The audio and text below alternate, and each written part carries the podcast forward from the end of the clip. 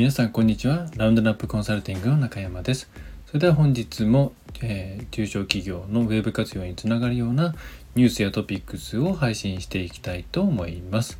えー、さて今回はマーケティングの話題をお送りしようと思うんですけれども、えー、B2B の話をします。まあ B2B とはいえ B2C の方も聞いていていただいて、えー、ね、損はないと思うので、ぜひ聞いていただければと思うんですが、内容としては、まあ、B2B ってですね、まあ、B2C に比べて実際にこう契約に至る、まあ、いわゆる購買のプロセスというものをが、うん、長くなりがちですね。まあ、当然選定ですとか、まあ、あと費用のね、えー、部分もありますし導入するものがそう簡単にスイッチングできないっていう性質ものものが多いですから、まあ、そういうふうになりがちなんですけれどもそういうふうに B2B というのは購買プロセスが遅れがちなのでマーケティングチームとしては、まあ、セールスチームとしてマーケティングセールスチームとしては、まあ、いかにしてその購買プロセスを、まあ、短期間で済ませるかというところが結構重要な課題になってくるんですね。うん、でその際にじゃあ今ね、2022年の今一体どういう要因がその購買プロセスを遅らせるのかなというところを、えー、調査したデータが、えー、ま、海外なんですけどもね、えマーケティングチャーツというところで公開されているので今回はそれをご紹介したいと思います。まあ、日本と海外で、まあ、商い関して違う違うとは言われますがとはいえ同じ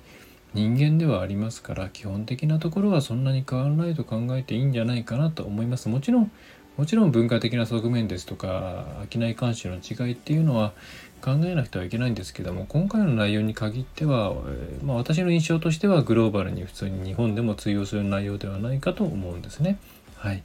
で皆さんこういう、うん、購買プロセスを遅らせるまあ遅らせるというかが長くなってしまう要因ってね、何を想像しますかね。まあ、よくあるのは、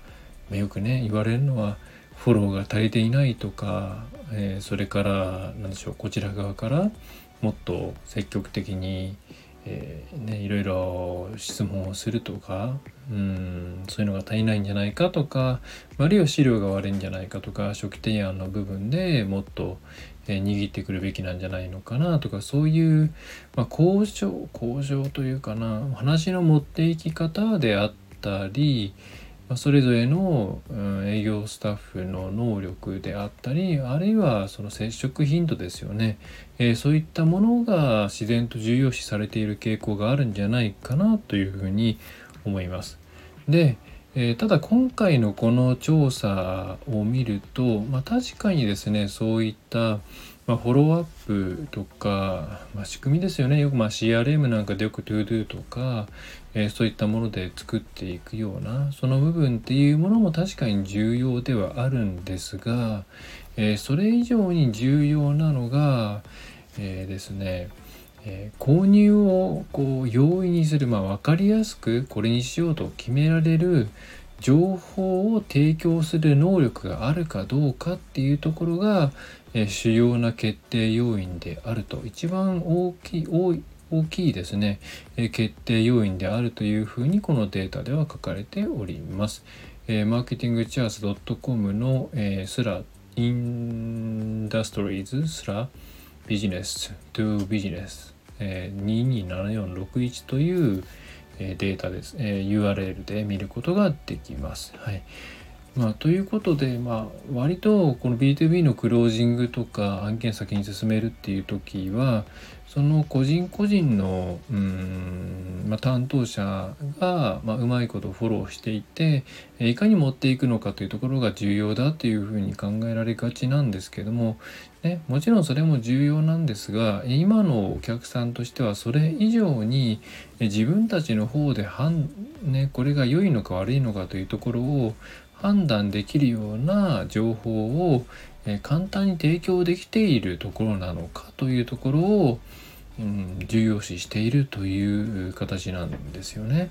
えこれはあの何でしょうね、え、個々人の例えばそのある業界に関する知識があるかないかが重要ではなくなったとか、え、それから、え、何でしょうね、えー、調整力とかそれからまあそのフォローアップですよね。そういったものが重要ではなくなったというわけではないです。それも高い、まあ、あの上位にランクインはしているんですね要因としては。ただそういうものだけではダメだと。そもそも情報をこちらから向こうが何でしょうねえ交渉してきている、まあ、接触してきている段階であったとしてもこちら側から提供する情報が何て言うんでしょうね、えー、分かりやすくうん特にねその B2B で、ま、売り手側が説明をしなくても分かるような情報を提供することが求められているんですね。で結構この営業が強いところだと、まあ、あえて情報をそんなに強く出さなくてとりあえず伺わせてくださいそこで、えー、なんでしょうね、まあ、売り手側からすればそこで落とすというですねところを重要視して、まあ、それで、まあ、あえて情報を絞り込んでしまっているようなケースってあると思うんですよね。まあ、一番分かりやすいところで言えば結構まだまだその価格感っていうのを全然出していないとこあるじゃないですかその費用は全部、えー、お問い合わせくださいみたいなケースってありますよね。で、まあ、昔はまあそれはそうまあそういうもんだろうということで問い合わせをしていたんですけれども今は特にこの価格の部分っていうのは、えー、非常に大きな、えー、判断基準になっているので出さないことというのが大きなマイナスになっています。えなぜかというと今回のデータでもえっ、ー、とですねその、えー、まあ、買い手の買い手が、うん、アンケートでね答えている購入プロセスに関して最も重要な重要視している情報として価格をやっぱり上げているんですね価格が29.3%で一番多く、えー、つまり価格のところが自分たちの想定している予算に合っているか合っていないかというところでまず大きく足切りをしているということだと思います。え、でそう考えると価格自体を問い合わせしてくださいにするということは、まあ、おそらく極めて高い価格なんじゃないかなというふうに想定され、え、ますので、えー、潤沢に予算があるところ以外は、え、その実際はそこまで高くなかったとしてもおそらくもう選定の対象から外してしまっている可能性が高いんですね。うんえー、そんなこともありますので、えー、できるだけ B2B に関しては情報をこちら側から分かりやすく開示しておくことが重要であると、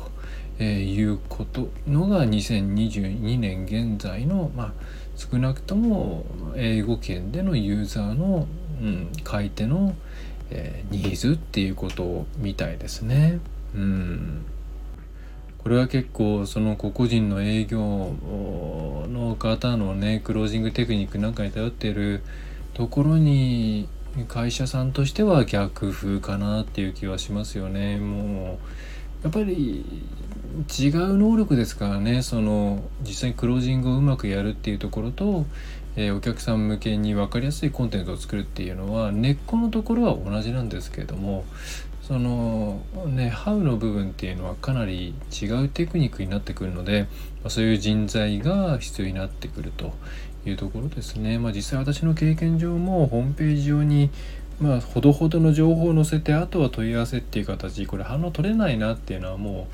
う見えてきているのでできる限りホームページ上で全部不安を解消するあるいはミスマッチを解消するっていうことですね。実際にこう問い合わせがあったとしても価格面聞いたらああミスマッチだっていうことで無駄な時間過ごしちゃうっていうのはお互いにいいことがないのでそういうのは早めにもう分かっているうちに、え顧客選別も兼ねて情報を出して、え、しまった方がいいというふうに私も感じています。はい。えー、ということでこの辺り、ね、なんかなんかどうもうまくいかないんだよねっていう会社さんで、えー、この辺の情報の提供がどうも甘いんじゃないかなというふうに思う方は、えー、ここをちょっともうこれからは解禁する方向で進めたらいいんじゃないかと、え方針転換していただくといいかもしれませんね。はい。でそれからこのデータあとはあの面白い所見としてはそうですね。え、B2B サービスを選択する際に、え、買い手としてはですね価格やサービスの比較よりも事業者の評判ですねレプテーションというものを結構重要視する傾向にあるみたいです。まあ、これは過剰可視化社会の中で、えー、ね、比較対象がたくさんある中で、まあ、決められないと。とすると、えー、いい評判のところはちゃんとやっているだろうというような、うん、ある意味原始的なところに返ってくるからでしょうね。えー、なのでいい商品を作っているからといって、えー、自分たちがどういうふうに外からね評価されているかっていう情報がない状態だとなかなか選んでもらえないということになりますんでこの辺は、えー、ね、よくお客さんに言ってますけどもえー、なんだろうなレビューお客さんの声とか事例を集める仕組みを作っていくことが重要になりますね。えー、それからうんとまあ、あとはオンラインがやっぱりすごく使われていますよというところと、まあ、取引自体も結構オンラインで済ませるような、えー、ものを好む人がだんだん増えてきているというところがあります。まあ、なので電子サインとか電子契約書とかっていうのはできるだけ導入した方がいいでしょうね。うちでも導入していますけれども、えー、何でしょうね。あの、まあ、使っているっていうところとはもうスムーズに進みますけれども使っていないっていうところもこれを機に使ってみようかなっていう企業さん結構多いのでうんまあねうちの場合中小企業さんばっかりですけども結構どこでもニーズがあるんじゃないの？というふうに思います。まあ日大の節約になるとかそういうこともありますけどね。えー、それから。であとですね結構やっぱり、まあ、とはいえ、まあ、このコロナが落ち着いてきたことによってというか、まあ、海外に関して言ったらもうほとんど落ち着ききってるんですけど日本ぐらいなんですけど、えーとまあ、対面でのですね、えー、取引成立っていうものを結構好んでいると。いうことで、まあ、また対面のしあの重要性が上がってきてるっていうことがありますね。うん。まあ、この辺はあの何でもかんでもリモートでは済まないよっていうことですね。はい、まあ、そんな感じかな。あとですね、まあ、さっきレビューの話とか評判の話ありましたけどとはいえ半分以上の54.8%の買い手が B2B サービスに関しては本当のレビューを見つけることが非常に非常に困難であるというふうに回答しています。まあこれは実際そうですよね。なかなかその例えば Google のねレビューであってもうんまあね正直これ怪しいなっていうもの結構ありますしうんまた何でしょうね。わざわざ B2B で書くっていうのはその企業との関係性を明確に世の中に示すことなんで結構これ重い話なんですよね。だから会社としてそれやっちゃうの？言ってやっていいの？って言われるとうんまあ何て言うんですかよほど浸水していない限りあるいは関連企業とかじゃない限りはなかなか書かないですよね B2B まあちっちゃい企業さんとかだったら書いてくれたりするんですけどね。大きいところはやっぱ書いてくれないですよ。それはうちもそうですよ。あの大きいところの人が書いてくれることはまあほぼないですよね。それは仕方ないと思います。会社としてね背負っているものがありますしこれからの取引に影響する可能性ありますからね、えーえー、まあ、なので、まあ、困難であると。まあ、だからといってじゃあ信じるに足るもの例えばまあ B2B の比較サイトとかありますけどもねそれもねっていうところですからうん深くは言いませんけれどもそれもねっていうところですからまあこれはまあ話半分でもいいから信じてもらえるような事例とかえー、ね、もちろんま皆さんが作る時には話半分として作ってるわけじゃないことは分かってますよ。そうではなくて受け取る側はま話半分で受け取るんだろうなと思いながらも、まあ、事例とかそれからお客様の声なんかを充実させていくのがいいんじゃないかなというふうに思います。はい、え、ということでまとめますと、えー、今の B2B に関して言えば購買プロセスをきちんとねスルスルスルと進めていくためには、えー、その営業マンのですねその業界知識とかそれから、うん、フォローアップ云々っていうのももちろん大事なんですけれども今2022年2022年ということを考えの時代と時代としては、えそうではなくってそもそもウェブサイトの方で、えー、倫理とかの資料を作るのに足る情報がきちんと分かりやすく欲しいものが漏れなく掲載されていることが最も重要だというふうに書いては述べています。なのでそういう形にシフトしていった方がいいでしょう。えーそれから特に価格に関して言うと足切りで使いますので、えー、お問い合わせくださいっていうのは極力やめた方がいいです。何桁かぐらいはせめて分かんないと確かにこっちもですね問い合わせしたくないです。えー、それから面白い所見としてはサービスの資格とか価格部分よりもまずは事業者の評判をチェックする傾向にありますのでその辺りのコンテンツを強化していった方がいいと思います。えー、それから、え取引としてはオンラインで完結するのを望みますけれどもやっぱり最後のねその取引決定っていうところでは対面を求める人がどんどんまた復活してきていますので、まあ、この辺りはリモートでは難しい部分になってくるかなというふうに思います。それはなんか体感的にも思いますね。うん、いろいろ話をして最後は1回だけ会ってみたいなモデルになるのかななんていう印象がありますね。はい、えー、そんな感じでした。まあ何でしょうね、えー、また戻るところは戻っていくし戻らないところは戻らないんでしょうねと。なんかビデオ会議みたいなリモートと